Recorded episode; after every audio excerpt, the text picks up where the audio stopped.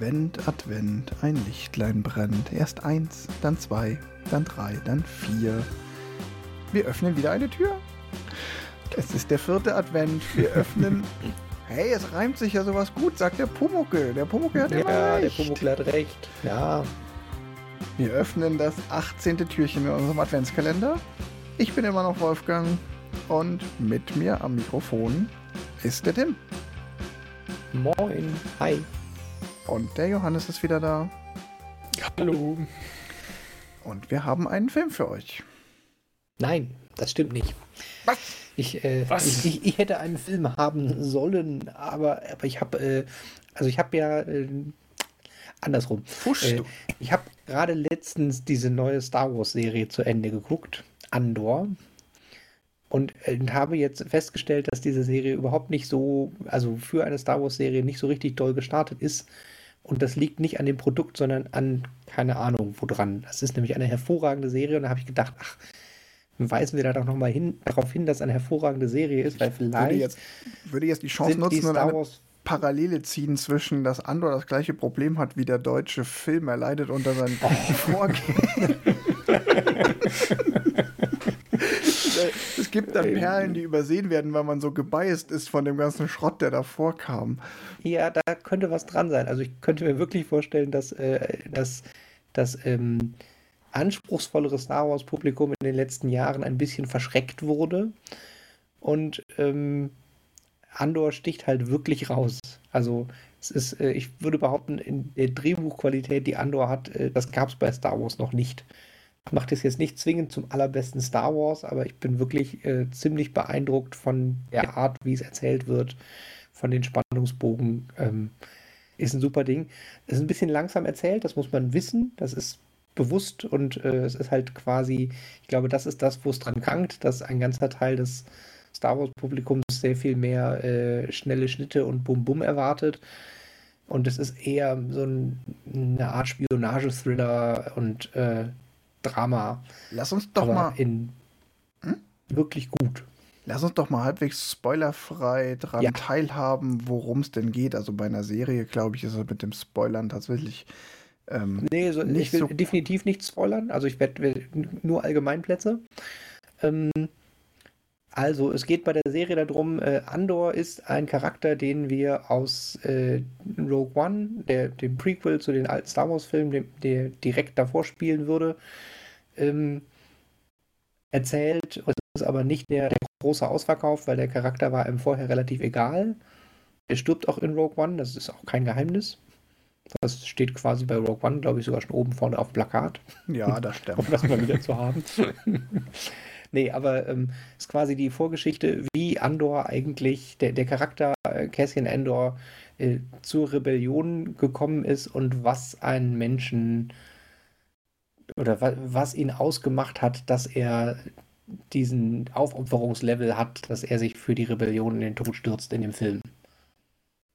Und dabei spielt es halt sehr mit einem, ja, ein, äh, Andor ist eigentlich mehr so, so, so das Vehikel, was, was ähm, äh, vermittelt, wie, wie Rebellion und Widerstand entsteht und äh, was ein Schritt zu weit ist und ja, es, es, verschwimmt halt sehr schön, sowohl, es ist das erste Mal, dass das Imperium einem wirklich böse vorkommt und äh, gleichzeitig ist es auch ein, dass die Rebellen da halt auch nicht die strahlenden Guten sind, sondern dass alles irgendwie äh, so ein bisschen äh, auch so Fragen aufwirft, wie heiligt der Zweck die Mittel und wie weit kann man gehen und der Deal mit dem Teufel. Also es ist wirklich ein richtig, richtig gut geschriebenes Drehbuch. Und ich bin mir sicher, es würde auch funktionieren, wenn es nicht im Star Wars-Universum wäre, sondern irgendwie, was weiß ich was, die Geschichte von Simon Bolivar äh, und Rebellion in Südamerika oder irgendwas. Ähm, macht aber die Star Wars-Welt tatsächlich, gibt, gibt der Star Wars-Welt eine enorm neue, facettenreiche und Tiefe, die es in den letzten Jahren für Star Wars einfach nicht gab. Da gab es ja immer nur äh, Bum Bum und Fanservice und wir haben sie nur, es gibt wieder Lichtschwerter und Jedis und wir haben wieder euren Lieblingscharakter aus der Tasche gezogen. Und das ist die Serie das genaue Gegenteil. Wie krieg ich die Serie denn jetzt meiner Freundin verkauft, die mit Raumschiffen, Lichtschwertern und sprechenden Teddybären gar nichts anfangen kann? Ja, ich habe das auch noch nicht geschafft. Aber äh, also Raumschiffe, die kommen drin vor, die kann man nicht abstreuen. Sprechende Teddybären gibt es nicht, Lichtschwerter gibt es nicht. Das Ganze ist halt eher irgendwie so ein bisschen vielleicht äh, House of Cards im, auf einem Schrottplanet. Hm, naja, auch nicht. Nein, also es funktioniert tatsächlich. Ich glaube, wenn man da, da sich einmal drauf einlässt, funktioniert die tatsächlich sehr breit massentauglich, weil man muss quasi gar nichts wissen. Also es, mhm. ist, es würde, würde, wie gesagt, auch ohne Star Wars würde dieses Drehbuch funktionieren und eine ähnlich gute Inszenierung würde auch ohne Star Wars funktionieren. Äh, gibt aber Star Wars meiner Meinung nach tatsächlich gerade seit Jahren das erste Mal wirklich wieder was Frisches. Also eigentlich seit Rogue One das erste Mal wieder was Frisches. Ja, Rogue mhm. One habe ich tatsächlich gefeiert. Den fand ich super. Ich mag auch mhm. dieses ganze eher zivile Star Wars Leben, was nicht so, ähm, wir fliegen jetzt mit Raumschiffen durch die Gegend, sondern wir zeigen so normale Leute. Auf ich ich würde mit eins, was, was ich so von der, der, der Drehbuchtiefe und das spoilert nicht wirklich, finde ich aber ganz, ganz charakteristisch krass. Merkt, das ist tatsächlich jetzt nicht für den, den Allgemeinzuschauer, sondern für wer ein bisschen mehr Star Wars geguckt hat. Und zwar macht die Serie den Rogue One-Film am Beispiel an einer Stelle besser. Also, wenn man und, die Serie jetzt guckt und, und danach. Rogue One hat One schon guckt, die Originaltrilogie besser gemacht. Ja, ja und, und also ich, es, ist, es ist aber auf so einer, so einer feinen, feinen Ebene. Also, in der Serie stirbt ein Charakter während er Andor Steuerbefehle gibt, die denen allen das Leben rettet. Und der Steuerbefehl ist Climb, Climb, also aufsteigen. Mhm. Und der, der Charakter, der ihm das quasi sagt, stirbt dabei. Und in Rogue One, die Szene, wo sein Roboter stirbt, den er ja selber programmiert hat, sind das die letzten Worte von seinem Roboter. Also, mhm. wo quasi dadurch der Tod von dem Roboter ein persönlicher Verlust von Andor wird, der in der Verfilmung von Rogue One zwar auch war, aber keine keine Doppeldeutigkeit hatte. Und mhm. mit dem, dass das dem jungen Kässchen genauso passiert ist, ist es halt irgendwie, dass diese Szene in Rogue One nochmal viel mehr gewinnt.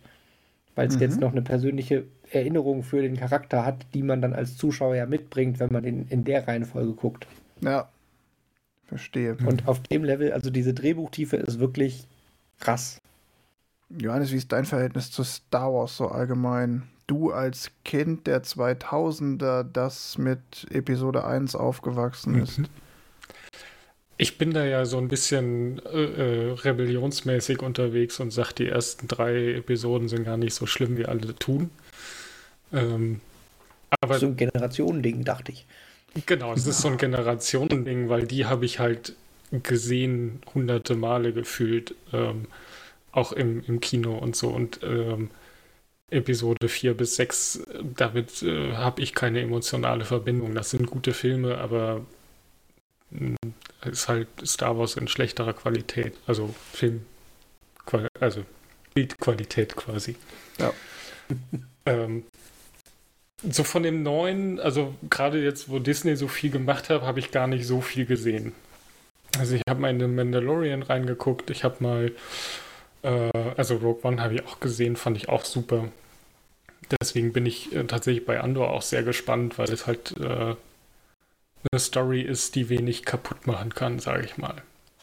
Ähm, die, die eigentlich nur dadurch gewinnen kann, weil sie halt quasi sagt, okay, alles, was irgendwie in der offiziellen Geschichte, also in den, in den Star Wars-Filmen passiert quasi, ist mir ziemlich egal. Ich erzähle meine eigene Geschichte. Das war ja auch das, warum ich sage, Rogue One war so gut, weil es halt im gleichen Universum spielt, aber die, die Jedi-Ritter und äh, die Sith Lords und dieses ganze äh, religiöse, sag ich mal, ist halt vollkommen egal. Das sind Leute, die, die kämpfen um über, ums Überleben und nicht um äh, Macht im Universum.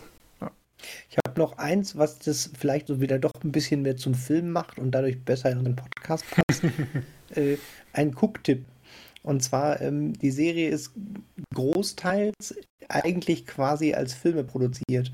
Also es gibt immer im Prinzip bis auf eine Ausnahme immer drei Folgen, die zusammen einen Film wären. Also wenn man drei mhm. Folgen guckt, die sind von einem Regisseur, die sind von einem Drehbuchteam geschrieben und sind immer ein Story-Arc und nach drei Folgen ist quasi kein Cliffhanger, sondern oder kein richtiger Cliffhanger, sondern immer ein Handlungsstrang aberzählt. Mhm. Das heißt, man kann die Serie tatsächlich relativ gut als Einzelfilme gucken, indem man immer sagt, okay, drei Filme, drei, äh, drei Folgen, drei Folgen, drei Folgen. Ähm, der eine Ausreißer ist die siebte Folge. Die ist so ein bisschen äh, ein Intermezzo, was die Tonlage für die zweite Hälfte der Staffel weitergibt. Und entsprechend ist der letzte Film dann nur zwei Folgen lang. Ja. Also, ich habe ja Star, ich beobachte Star Wars ja durchaus. Ich habe äh, die letzten Serien, The Mandalorian und äh, Book of Boba Fett, ach, durchaus gerne gesehen, aber immer schon mit diesem Hinblick, ach, ähm, Star Wars war noch nie wirklich großes Kino im Sinne von große Erzähl- und Filmkunst. Mhm. Also Special Effects vielleicht mal ausgenommen, wo sie durchaus das ein oder andere Mal Geschichte geschrieben haben, aber ähm, ich bin da sehr nüchtern, dass der Kult dann doch schon meistens deutlich größer ist als der eigentliche erzählerische Wert der Filme, selbst auch bei den alten Filmen. Mhm.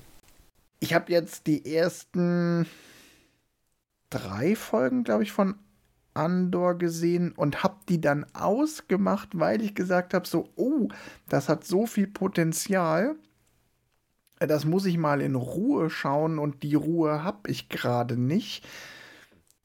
Und jetzt, wo die Weihnachtszeit vor der Tür steht und ein paar freie Tage, da werde ich mir die sicherlich noch mal vornehmen, weil ich glaube, die verdient ist, dass man dann eben auch so diese Chance hat, diese drei Folgen am Stück zu gucken ja. oder kurz hintereinander und man auch nicht so sieht, irgendwie zwischen Abendessen und, äh, keine Ahnung, zu Bett gehen quetscht, sondern sie wirklich in Ruhe genießt, ähm, sich vielleicht auch wirklich irgendwie so einrichtet, dass man sie vielleicht auf einer größeren, auf einem größeren Bildschirm gucken kann oder auf einer Leinwand sogar. Ähm, hat sie verdient. Von daher bereue ich das gar nicht, dass ich sie noch nicht gesehen habe, sondern ich spare sie mir auf. Und deshalb ist der Tipp vielleicht auch nicht schlecht, jetzt kurz vor der Weihnachtszeit, wenn freie ja. Tage kommen, also tatsächlich mhm. nochmal so vom, ich habe tatsächlich die ersten drei Folgen äh, als Special Screen The Feature im Kino geguckt und habe mir daraufhin ein Disney Plus Abo gekauft, um die Serie gucken zu können.